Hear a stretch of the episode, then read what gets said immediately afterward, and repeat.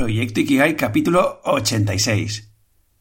Una sociedad en la que la vocación y el trabajo se separan de la mayoría de la gente crea gradualmente una economía que es a menudo carente de espíritu, que llena con frecuencia nuestros bolsillos a costa de vaciar nuestras almas. Sam Keen. Muy buenos días, tardes, noches y bienvenidas, bienvenidos un día más, un domingo más a Proyecto Ikigai, el podcast que te acerco con todas mis reflexiones y aprendizajes alrededor de este término japonés que tanto promete. Un lugar con el que me gustaría inspirarte para que cojas confianza y te atrevas a andar hacia el encuentro de tu propio Ikigai y empieces a orientar tu vida hacia aquello por lo que vale la pena vivir. Hoy te traigo un capítulo de esos en los que me vento en un gran berenjenal. Pero bueno, eso no deja de ser interesante, porque bueno, ya sabes, uno se mete en jardines que de ellos, pues bueno, aprendes a ir pues cortando la maleza, haciendo crecer las flores y demás, ¿no? Pero antes de empezar, déjame recordarte que en proyectoikigai.com puedes encontrar recursos y programas para ir caminando hacia una vida donde puedas ser más auténtico, auténtica y ganar en confianza. ¿Cómo puedes hacer esto? Pues mira, tienes el cuaderno de la abundancia que es para acompañarte a crearte tus propias rutinas que te permitan ir atrayendo la abundancia a tu vida. Tienes también la posibilidad de formar parte del Mastermind Encuentra tu vocación y también verás que hay el enlace al grupo de exploradores y exploradoras que nos vamos animando los unos a los otros para poner los ejercicios en práctica. Y ahora ya sí, soy Javi Vidal, tu guía en este viaje explorador y utilizo la improvisación teatral y el acompañamiento filosófico para que poco a poco vayas conectando con tu propio Ikigai. Y empezamos. Y el capítulo de hoy empieza con una carta. Una carta que varios de los oyentes de este programa me mandaron entendiendo pues un poco pues, compartiendo que para ellas pues había sido un mensaje muy inspirador y que estaba alineado y que está alineado con lo que yo voy, mm, digamos, proclamando en, en este programa de Proyecto Ikigai. Y es una carta, una carta de opinión que manda una mujer y que yo creo que se hizo bastante viral y que básicamente se o la titularon La felicidad del segundo violín de orquesta. Y si me permites, por si no te has enterado, si no te ha llegado la carta o lo que sea, pues voy a leerte la opinión de esta mujer que se llama Carolina Vázquez. Dice lo siguiente. Mi hija quiere ser segundo violín de orquesta. No primero ni solista. Ella lo que quiere es tocar tranquila en un segundo plano, porque eso le hace feliz. Pero el mundo está hecho para los que quieren ser famosos, para los que sueñan con ser los primeros. En el colegio se premia a los que levantan la mano, los que exhiben sus logros y se sienten cómodos siendo el centro de atención. En la universidad se premia a los que dan su opinión, a los que no se mueren de angustia ante la posibilidad de exponerse en público. Y en lo que respecta al mercado laboral, se premia a los que alzan su voz por encima de los que hablan bajito, aunque ellos no digan nada nuevo. Para ese mundo, convertirse en segundo violín de una orquesta no es lo que una niña debería querer ser de mayor. Pero el problema no es de ella, sino de ese mundo, porque la maravilla de una sinfonía solo es posible gracias a los que sueñan con ser segundos violines. Ese mundo está mal y no lo sabe aún. Carolina Vázquez. Y como te decía, lo que voy a intentar hacer aquí es pues tratar de expandir este mensaje y me temo que me voy a meter en algún jardín que está fuera de la opinión pública. Pero bueno, no estoy aquí para hacer amigos, estoy aquí para expandir almas y que cada vez te vivas más en consonancia con quien eres realmente y que poco a poco te vayas viviendo más libremente. Y para ello a veces necesitamos entender ciertos mensajes desde diferentes lugares. Por un lugar está la parte de, digamos, comprensión o una parte más cognitiva, y eso lo hago con el acompañamiento filosófico. Y luego hay otra parte, digamos, más de actitud, más de, ponerse en marcha, de acción, que eso es lo que me va bien hacerlo a través de la improvisación teatral. Como aún no he aprendido a trasladar la improvisación teatral a través del podcast, que algún día llegará, no te preocupes, porque voy aprendiendo a la velocidad del rayo. Lo que te traigo hoy es la parte más cognitiva, ¿no? Pero quiero, mm, digamos, mm, retocar, no retocar, quiero profundizar en este mensaje e intentar trasladarte un punto de vista mucho más rico y un poco em, que pueda servir a cuantas más personas mejor, ¿vale? Y lo que te traigo desde aquí, con toda, mm, digamos, mi transparencia y mi manera de ser, es lo que a mí me ha servido, lo que yo he ido visualizando a lo largo de todos estos años de propio aprendizaje y también de muchas conversaciones con muchas personas que, bueno, pues de alguna manera me han confiado sus, mm, pues sus preocupaciones o sus eh, bloqueos y demás, ¿no? Pero bueno, no adelanto, no adelanto temario, sino que vamos a ir poco a poco entrando en cada una de estas, de estas partes que te quiero comentar hoy, ¿vale? Entonces vamos a escudriñar el mensaje y para ello empezaremos por el principio que es el tema de la educación. La educación que tenemos hoy en marcha parte de una asunción que, para mí, cada vez tiene menos sentido. Y es, em, digamos que los niños son niños. Y las consecuencias de mirarlos desde, esta forma de niños, ¿no? Eh, es que se deriven un montón de anomalías, la principal de las cuales dictamina que a los niños hay que educarles en el sentido de que hay que enseñarles un montón de cosas, ¿vale? Con este punto de partida se establece un vínculo entre padres, madres, hijos, educadores, ¿vale? en el que la figura adulta se sitúa por encima de los niños y poco a poco se irá moldeando el comportamiento de este niño. Lo que parece que los padres hacen por el bien de sus hijos, cosa que para mí no hay duda, porque digamos que cada uno lo hace lo mejor que sabe en cada momento, acaba constriñendo la expresión natural de los infantes. Y estos acaban, digamos, desconectándose de la vida. Consecuencias. Niños con poca confianza, apáticos, vergonzosos, frustrados, rabiosos, tristes, perezosos, etcétera, etcétera, etcétera. Lo que devendrá adultos con las mismas características, con la salvedad que el adulto digamos que se irá cuidando de tapar todas estas sensaciones y empezará a desgastar mucha energía en esto, en, esto de, de, tapar, ¿no? ¿Por qué? Pues precisamente para, mm, digamos, proteger de alguna manera su supuesta vulnerabilidad y tal, ¿vale? Y desliar esto es un jaleo. Créeme, o sea, bueno, es a lo que me dedico yo, ¿no? Así que eh, créeme que es un jaleo y, de los grandes, porque hay que trabajar desde esta doble vertiente, una vertiente más cognitiva, de autoconocimiento, acompañamiento filosófico y demás, y ah, desde un lugar mucho más práctico y llevado a la acción, para que poco a poco los nuevos mensajes eh, vayan asentándose y se vayan generando pequeños, digamos, agujeritos por donde eh, la autenticidad y, digamos, ah, nuestra verdad vaya encontrando agujericos por los que ir expresándose, ¿no? Y eso poco a poco pues, pues va venciendo. Pero es un jaleo de mil pares de narices, ¿ok?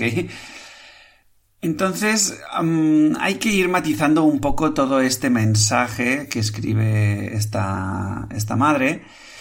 Y empezaré por, digamos, que el mundo como tal no está mal, ¿vale?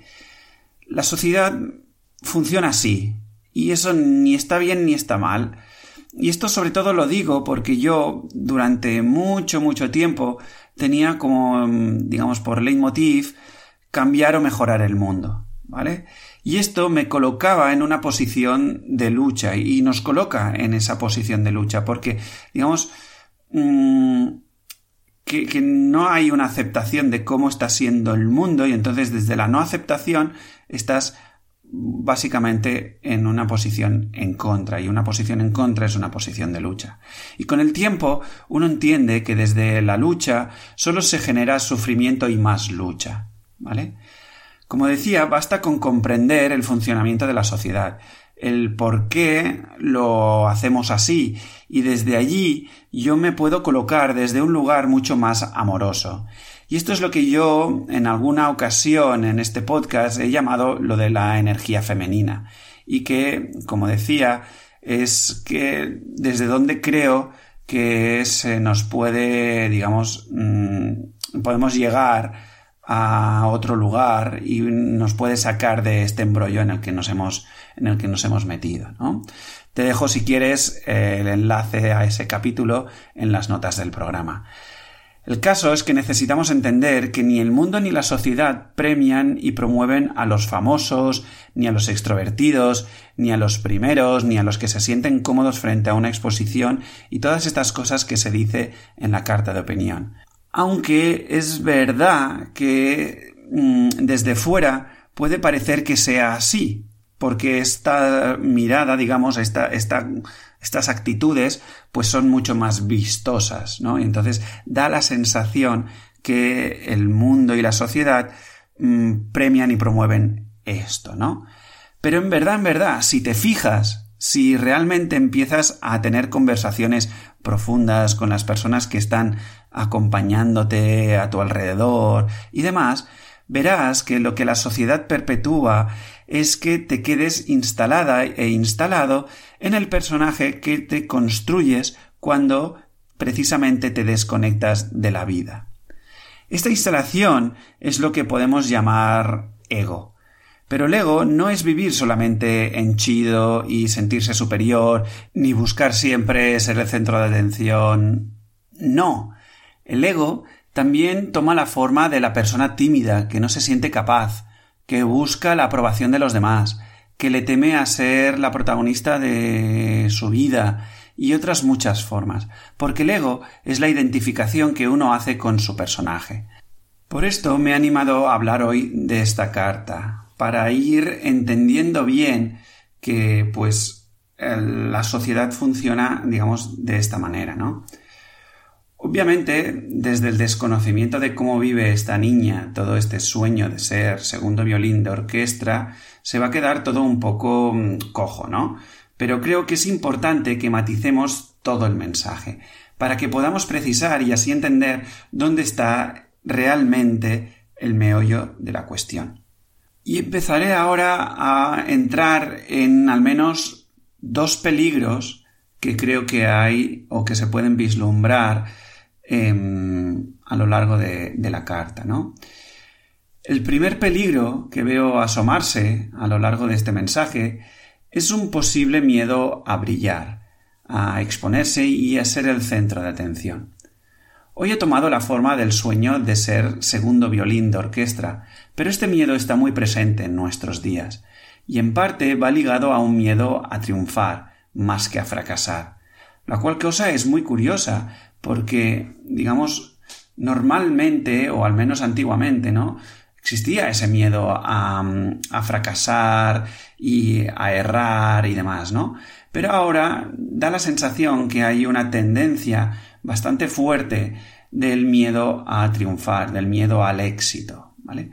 Y de hecho, como te decía, conozco un montón de gente que tiene mucha claridad en cuáles son sus sueños, pero que no se atreve a apostar por ellos precisamente por este miedo y no por el de fracasar, ¿vale? Porque lograr su sueño les coloca en un lugar donde, supuestamente, todo gira a su alrededor y eso les da pánico. Fíjate cómo funciona este mecanismo, ¿vale? Normalmente son adultos que antiguamente recibieron constantemente el mensaje de que o bien no son válidos o válidas o bien que para ser alguien en su vida deben alcanzar un objetivo muy grande. En ambos casos, lo que subyace es que no son capaces. El primero por una supuesta invalidez y el segundo por un inalcanzable. Con el paso del tiempo, este mensaje va creando una serie de comportamientos concretos. Estos, por repetición, conformarán una personalidad concreta, y desde allí se empezarán a relacionar tanto con el mundo como con sus seres queridos, y también los no tan queridos, ¿vale?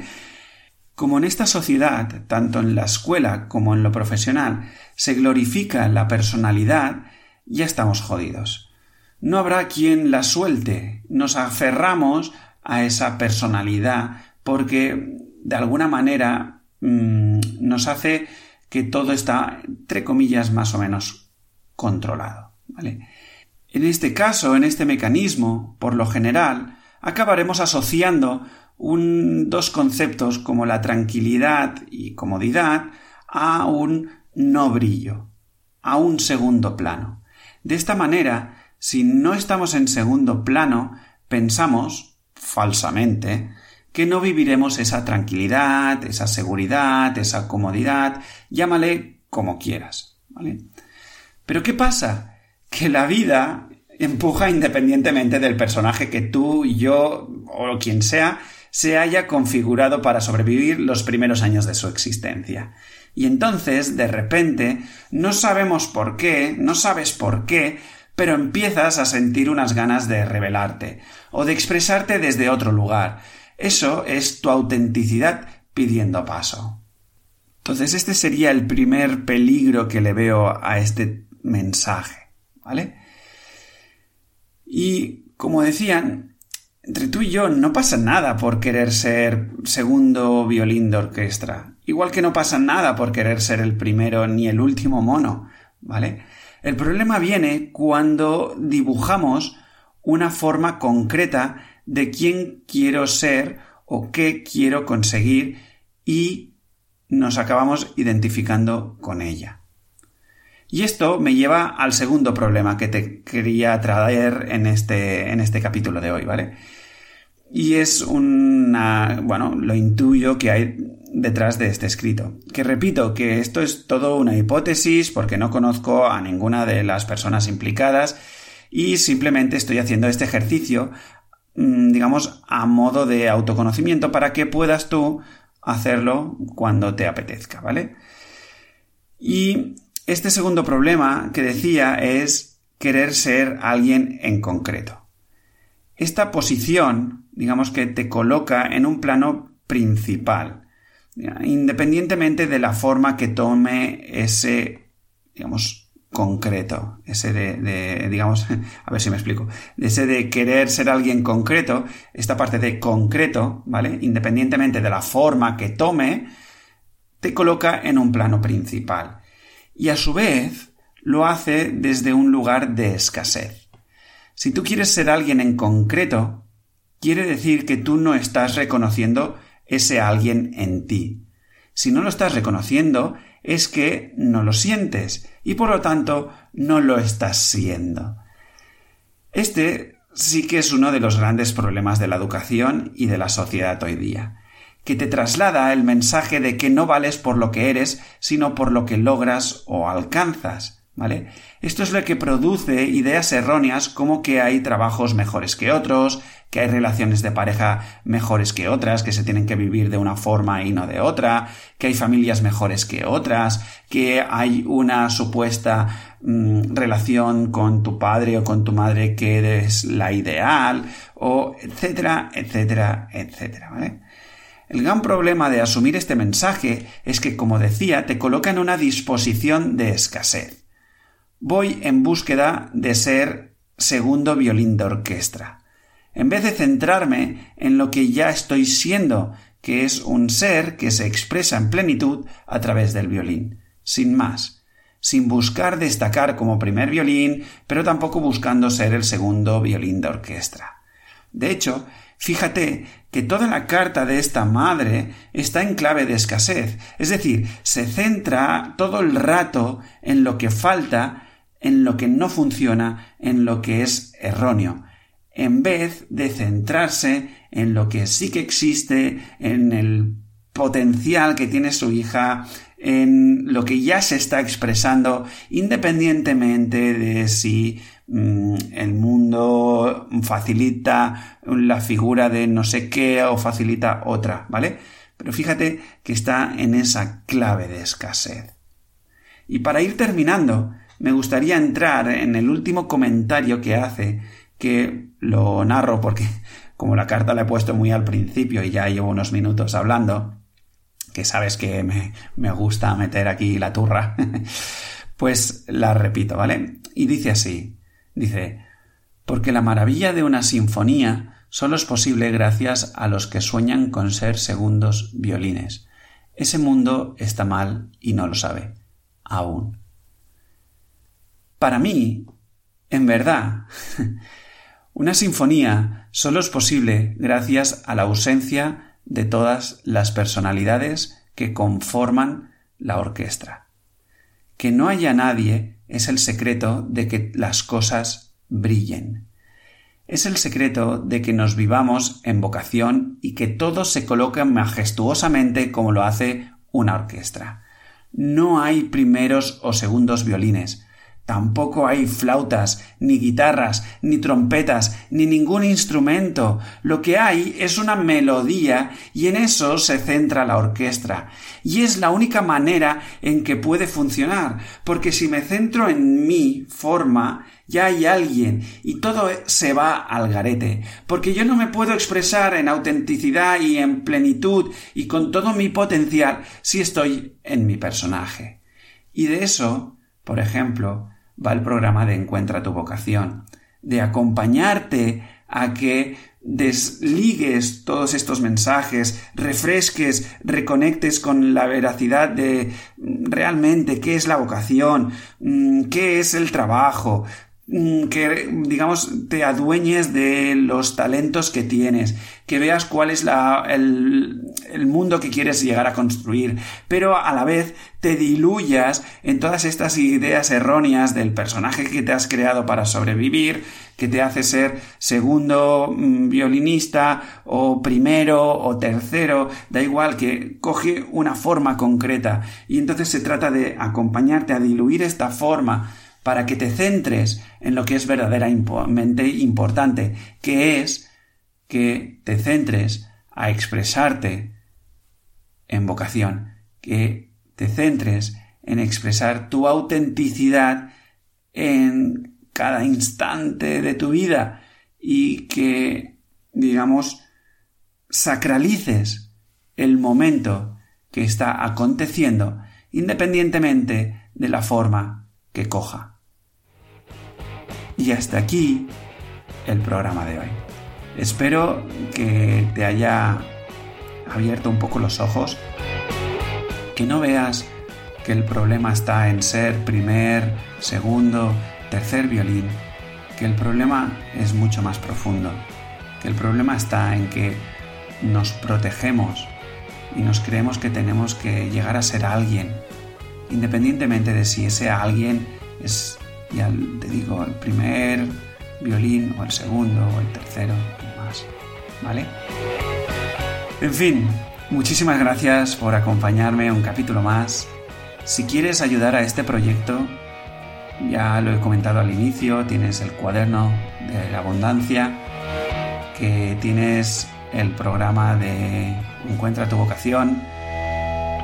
Puedes colaborar de muchas maneras si por lo que sea no puedes colaborar de estas, pues puedes hacerlo a través de compartir estos capítulos para que llegue a más gente, porque en esta vida nunca sabes la chispa que puede llegar a encender un gran fuego.